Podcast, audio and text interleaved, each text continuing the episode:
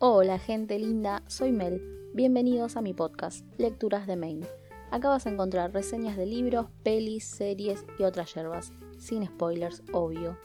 Si te gusta esta clase de contenidos, suscríbete a este podcast. Todos los lunes nuevos episodios en Spotify, Google Podcast, YouTube y todas las plataformas digitales.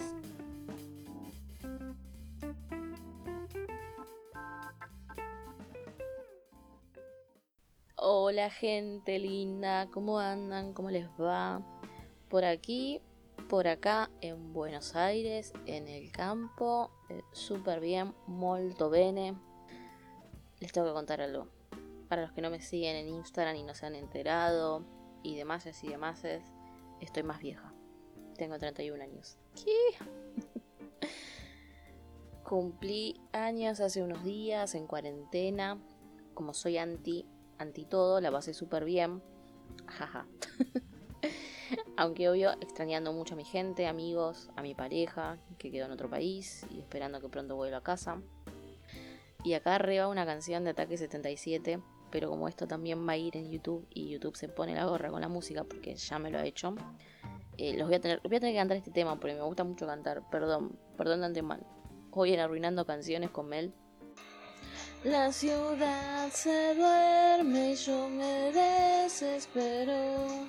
Si no tiene sentido cuando vos no estás, vuelve a casa. Oh no, no, no, Vuelve a casa. Oh yeah. Vuelve a casa vuelve a casa.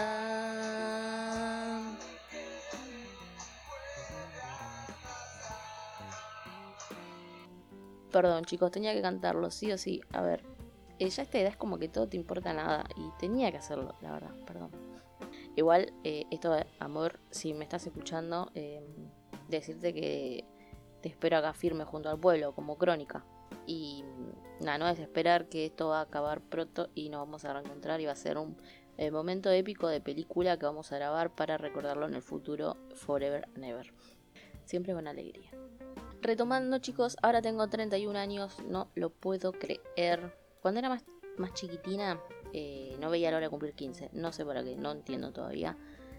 Eh, esta cosa de que ansiedad de crecer, no sé, no sé muy bien para qué, porque, bueno, no, era por la fiesta de 15 o los dulces 16 o Samar en coche, eh, pues la verdad no me gustan. De hecho, para mis 15 pedí un teléfono, porque eh, no sé por qué nadie tenía teléfono en esa época, nadie tenía teléfono, yo cumplí 15, era la única que tenía teléfono, me acuerdo de, de mi aula, de compañeros de clase, y hasta recuerdo un momento épico, que esto no existe, no existe más, esto no pasa nunca, que me llama una tía, no me acuerdo para qué, y la profesora pidió silencio para que yo pueda hablar por teléfono en la clase. Esto no existe, no existe más. De hecho, ahora te sacan los teléfonos para ir a una clase en lo general o te piden que estén apagados, que es lo más correcto. Pero en ese, momento era así. Em, y bueno, después de ahí de los 15 pasó todo así súper volando y ahora estoy acá con 31 grabando podcast en cuarentena y cantando y destruyendo canciones. ¡Yay! Bueno, les cuento que me pasé el día de mi cumple comiendo cosas ricas, eh, porque amo cocinar y comer, obvio. Eh, mirando series en Netflix. Eh, para mí eso es un mega plan en cualquier día, en cualquier día. Así que fui mega feliz de todas maneras. Ustedes cumplieron años en cuarentena. ¿Qué han hecho? ¿Han hecho algo? ¿Les bajoneó? ¿Les pasó igual? ¿Qué onda? Si me quieren contar, eh, utilicen el hashtag lecturas de main en Twitter o en los comentarios de YouTube, Instagram y demás y charlamos. Hoy vamos a hablar de Relatos de un chileno en Nueva York, como les anticipé unos capítulos atrás. Conociendo al autor.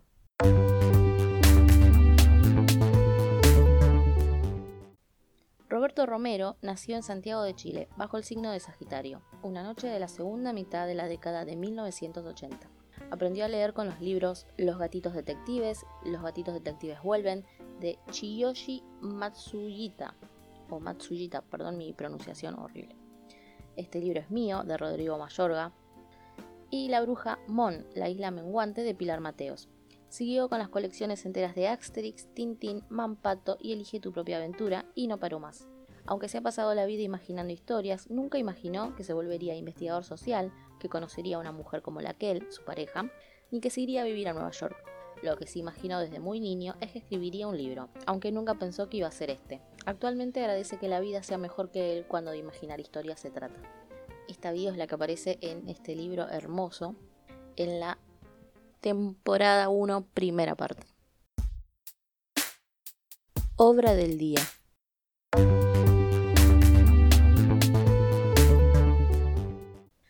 Roberto Romero y Raquel Quiroga, el Robert y Raquel, acaban de llegar a vivir a Nueva York. Ella va a estudiar a una prestigiosa universidad, él a acompañarla, sin saber qué hacer con su vida, en un lugar nuevo en el que no conoce a nadie. Detrás de ellos queda Chile y todo lo que les era familiar mientras que al frente se alzan nuevos desafíos, aventuras y una ciudad mítica y deslumbrante, aunque mucho más compleja de habitar de lo que a los chilenos les han contado, les ha enseñado el cine y la televisión. Relatos de un chileno en Nueva York, la serie que se ha tomado Facebook e Instagram llega por fin en formato de libro. Este volumen reúne la mitad inicial de su primera temporada, incluyendo los relatos del 1 al 90, además de material inédito que ve la luz por primera vez en estas páginas. Esto reza eh, la contratapa del libro que presenta la primera parte de la primera temporada. Les cuento, este libro empezó como una serie de Facebook allá por el 2017 y hoy en día se sigue escribiendo. Hay capítulos tres veces por semana y van por la tercera temporada. Es mega novedoso y diría que hasta revolucionario, porque podemos leer los relatos en Facebook antes que salga el libro, gratis. Eh, genial. Hoy en día pueden leer todos los relatos en el Facebook Relatos de un chileno en Nueva York o en su cuenta de Instagram del mismo nombre. Cada capítulo, presten atención a esto porque es eh, grandioso.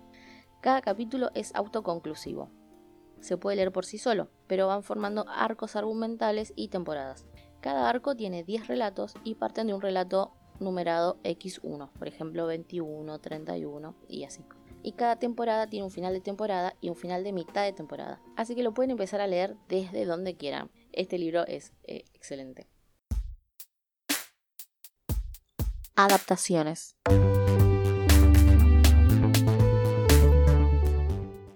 Los relatos están escritos de tal forma que una adaptación televisiva sería ideal. Son cortos, amenos, de fácil lectura, son anécdotas que permiten mucho la identificación con los personajes, son muy cercanos. Bien podría ser una comedia de situación como Friends. Pero estos relatos no son solo comedia, porque les debo confesar chicos, en muchos tantos he terminado emocionada hasta las lágrimas. Es como una montaña rusa de emociones como las que el protagonista odia. Y eso la hace especial, se siente como si estuvieras leyendo a un amigo que te está contando su vida. Hace un tiempo en su Instagram los lectores, eh, sus lectores incluyéndome, hemos votado sobre qué actores y actrices serían los ideales para interpretar cada personaje. Y hace solo unas semanas atrás salió a la venta la segunda parte de la primera temporada, y dada la cuarentena el lanzamiento se realizó vía Zoom, que por cierto mi ejemplar está siendo custodiado por mi pareja y solo al finalizar la cuarentena podré tenerlo en mis manos al libro y a mi pareja. Volviendo al Zoom, fue una gran experiencia. Hace un par de capítulos atrás les conté mis sensaciones al respecto de las videoconferencias y de esta en particular. Allí tuvo ocasión el primer acercamiento a una adaptación televisiva de este libro. La actriz chilena Juanita Ringelin interpretó a Laquel en el relato 133 titulado El piso de tierra y fue sublime. Les voy a dejar los links en la descripción así lo pueden disfrutar, es excelente. Mi opinión.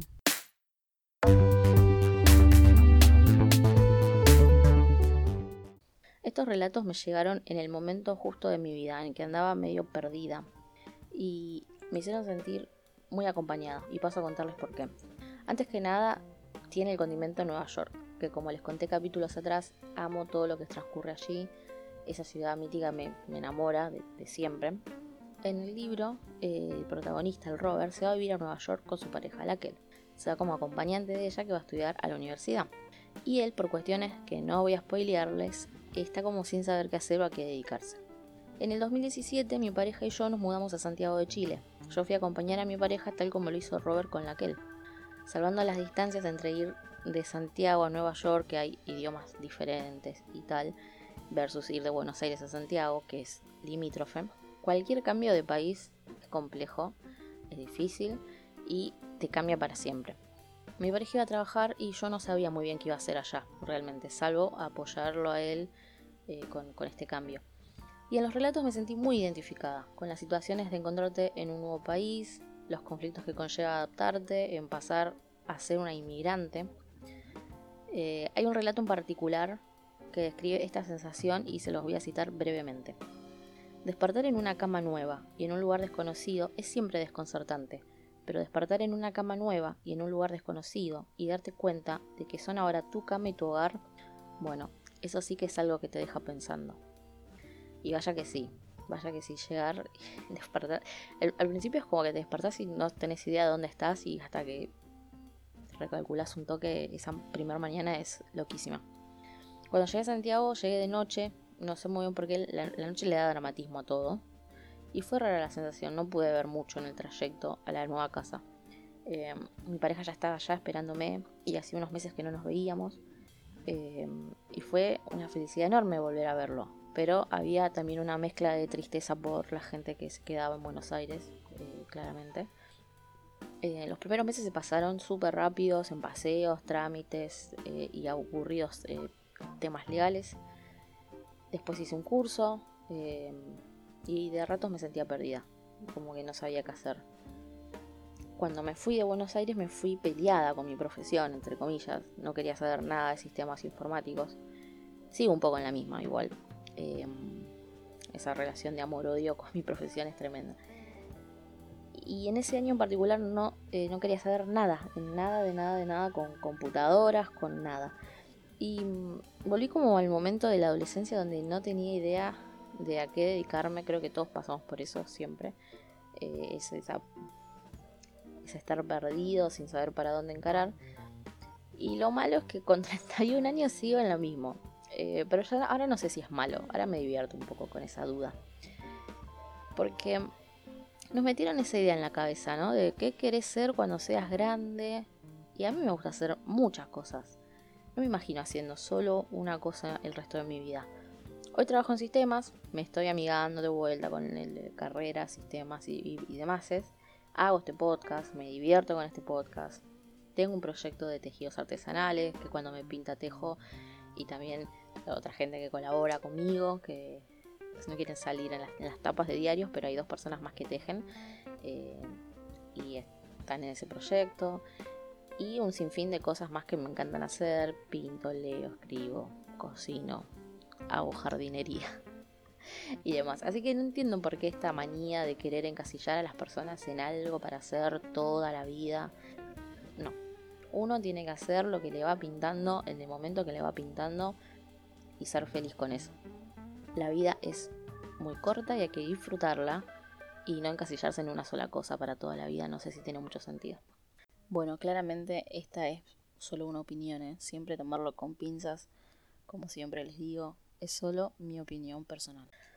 Cuestión que relato a relato me fui encontrando en estas anécdotas y me ayudaron mucho a repensar mi situación en ese momento y a distraerme también, por supuesto. Además encontré otros tantos puntos en común con el Robert y eso hizo que ame mucho más las historias. Como que a todo el mundo le gusta su cumpleaños, menos a nosotros. Eso es real, odio mi cumpleaños.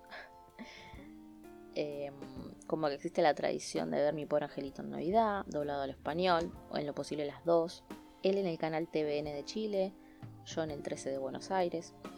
Es como, realmente es como recibir noticias de un amigo cada relato.